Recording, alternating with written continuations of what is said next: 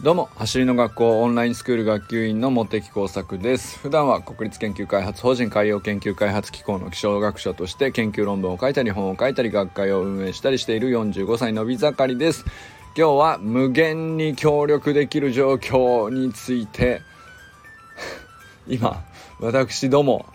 えー、僕だけじゃなくてですね私どもみんなその走りの学校なんていうのか運営関係者一同燃えております。あのめちゃくちゃ燃えてる感があのお手伝いしている僕に何ていうのかな別にうーんと集まっているわけじゃないのですが伝わってきます。なんかねこの年末なのですけれども懐かしいなと。去年の今頃あの校長にね電話一本で「おなしゃす」って頼まれたオンラインスクールを一手に引き受けたというあの12月31日のね電話を思い出しましたけどなんか年の瀬燃える状況になりやすいんですかね。なんかよっしゃやるぞってなってます。うんとまあちょっと詳しくはね後で走,、ま、走話してみたいなと思っております。大事なお知らせですね。今月はうんとずっとね中村修平さんの埼玉練習会のことを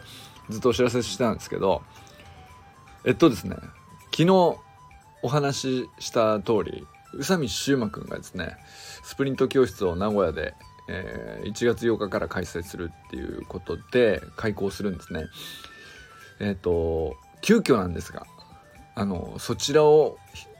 お知らせ毎日していこうかなと思っております。まずですね、えー、昨日もお知らせした通り名古屋で宇佐美修馬くんが全国に先駆けてスプリント教室走りの学校初のね、えー、固定した拠点固定した時間帯でのスプリント教室っていうのを開校するべく準備をしております。かけっこが速くなりたいとか運動会で一番になりたいとかもうスポーツで活躍したいとかまあそれぞれあのお子さんにはねいろんな気持ちがあると思うんですけどそれってまあお子さん自身が口に出すかどうかっていうと、まあ、必ずしもね出す人ばっかりじゃないと思うんですよね。なんですけどやっぱりあの僕もね小学校の子供いるんで分かるんですけどやっぱなんだろうな。ちょっと早くなれると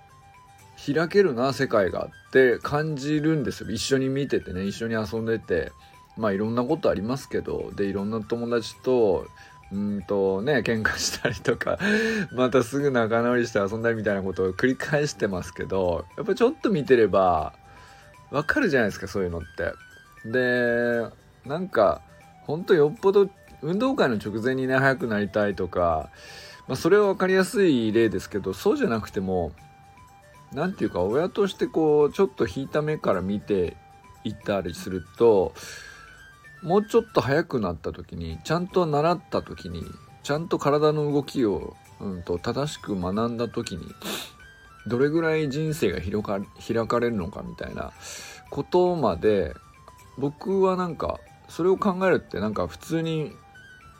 この子を持つ親ってやってる気がするんですよ。なんか無意識のうちに。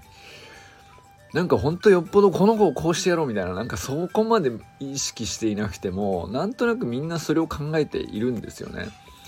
でまあそれの結果水泳教室だったりえっ、ー、となんかの塾だったりとかね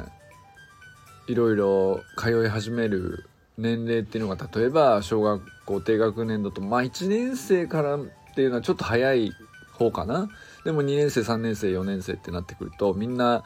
そこそこ何かを習い始めるっていうのはやっぱりなんかそういうことかなと。可能性が開かれそうなうんと準備が整ってくるんですよね。いろんな意味でね。その言語能力もあの高くなってくるしコミュニケーションも取れるようになってくるし人に言われたことを理解して自分の体で再現できるようになってくるじゃないですか。でそういう時に何を学ぶかっていうそこのインプットってめちゃくちゃでかいんですよね。で僕はまあその時に宇佐美くんがスプリント教室をっていう話をね、えー、まあ決断して準備したっていうことに対してめちゃくちゃいいことだなと思っていて本当に素敵な話だなと思ってるので今月もね応援していこうかなと思っております。で宇佐美くんのスプリント教室各クラス限定20名っていうことなんですけどまあ低学年と高学年のクラスに2クラス分けて行うと。で2022年年明け1月7日金曜日からスタートで毎週金曜日に行っていくという形態で新栄フットサルアリーナの JR 中央線鶴舞駅か地下鉄鶴舞線鶴舞駅から徒歩ですぐ行ける場所で行うと。いう形で70分レッスンで低学年クラスと高学年クラスという形です。で、ぜひね、あの名古屋に住んでる方もあの名古屋以外の方も宇佐美くんを俺は応援してあげてほしいなと思っていて、うんと、一人でも多くの人にねこのことが伝わってほしいなと思っています。是非ね応援してください。よろしくお願いします。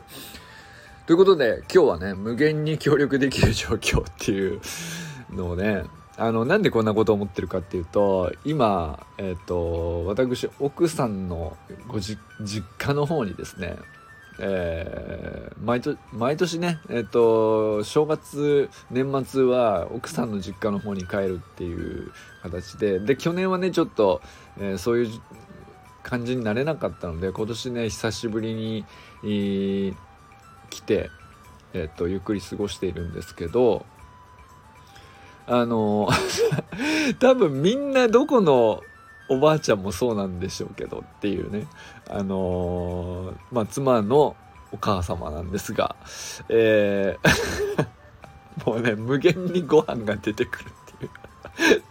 もうこれも食べてあれも食べてこれも作ったからとか言ってどんどん出てくるんですよ。無限に出てくる。もうもう食べれないっていう。で 困ったことに全部うまいっていうね。あの食べちゃうんですよね。あのほんと普段全然こうなんかお大量のご飯を食べるみたいな習慣がないのでもうね本当にねっていうか困っちゃうんですよね。だけどめちゃくちゃありがたいことなんですけどねっていうね。まあ、あの状況ね多分ね多くの方がねそこそこ体験されているんじゃないかと思うんですけど。あれなんでなんですかね。不思議ですよね。でもなんかこそれを見ていてなんかまあ家族というか親戚同士というかなんかそういう中ってなんかうんそういうふうにしてしまうじゃないですか。頼まれてないとかも、うんと求めているとかうーんそういうのが好きだとか嫌いだとか関係なく無限になんかもう協力してしまうとか、えー、提供してしまうとか 気を使ってるわけじゃないんですよ。本当に嬉しいんでしょうね。なんかあのありがたいなって本当に思うんですよ。もう本当勘弁してと思いながらもありがたいんです。その感じですね。でそれをうんと久しぶり2年ぶりか。2年ぶりなんですよね。で味わっていてあ懐かしいと思いながら腹苦しいってなって。で俺あの走りの学校の運営関係者の皆さんってなんかこれに近いなと思っているんですよ。なんか実家のおばあちゃん 状態になるぐらいみんなめちゃくちゃひたすら与える人が多いんですよ。何なんですかあれはっていうね。いや、あの、なんだったらちょっともういいですっていうぐらいの勢いで与えまくる人の集合体なんですよ。これどういう状態っていう、あの、それもやったのみたいな。なんか、えっと、誰にいくらももらってないであろう人たちっていうか、いや、もちろんね、えっと、講師の方々への、えっと、現場でね、えっと、正当な参加費があって正当なフィーが支払われるみたいな、もちろんありますよ。だけど、そうじゃなくて、もうそれだけじゃないんです。その、なんか、校長に頼まれたとかじゃないし、えー、運営としてこれやりましょうって決めたとか話し合って決めたとかそういうのじゃないまあそういうことはねもちろんやりますよやりますけどそうじゃないこともそれもやったのみたいなのが出てくるんですよね なんでなんみたいな。よくわかんないけど、すげえ素敵みたいな話で。で、なんか、よく考えたらもうほんと家族だなーって思っていて。で、畑先生なんかよくね、その走りの学校、ファミリーっていう言葉を使うんですけど、ほんと畑先生なんかそうなんですよね。あの、講師としてもちろん現場では、あの、講師フィーも、あの、正当に、まあ、走りの学校の一員ですから、えっ、と、初期からの、あの、講師なんで、当然ありますけど、参加費の、一部はね、走りの学校に入り、一部は畑先生の収入っていう形でもちろんやっているので、そこ健全だと思うんですけど、それとは別に、なんでそこまでやんのっていうぐらい 畑先生とか働いてるし、まあ本当に他の人もみんなそうなんですよね。昨日で言ったら宇佐美くんの話しましたけどその宇佐美くんの話をしたらあの香川の山本健太さんから今朝熱い電話がかかってきてとかいやもうなんか未来こういう風にしたいんですよねみたいな感じでめちゃくちゃなんか おじさん2人でめちゃくちゃ熱い電話を交わしたりして もう いや、いや、本当に素敵な話なんだけど、俺らなんでここまでやってんのみたいな話で笑っちゃったんですけど。なんか、面白い話ですよね。なんか俺こんなこと、ね、後にも先にも経験できんのかなっていうぐらい、過去には少なくともなかったし、こんな面白い話ってあるんだなと思いながらね、うん、それどうして橋の学校はそれを生み出せてるのかよく考えるとよくわからないというか。なんでなと。いやだってさそのたまたま俺がハマったっていうねそのスプリントテクニックの習得っていうことにあとはまあそのなんだそのいきさつ上そうだね走る学校の運営をお手伝いするっていうこともまあたまたまの話なんで全然その僕一人の話だったら閉じてて怒まあたまたま怒ってよかったなで済むんですけど、まあ、結構な人数が集まってきて運営にね今ね。10人以上をもう何て言うかあの固定で何かしらの協力をして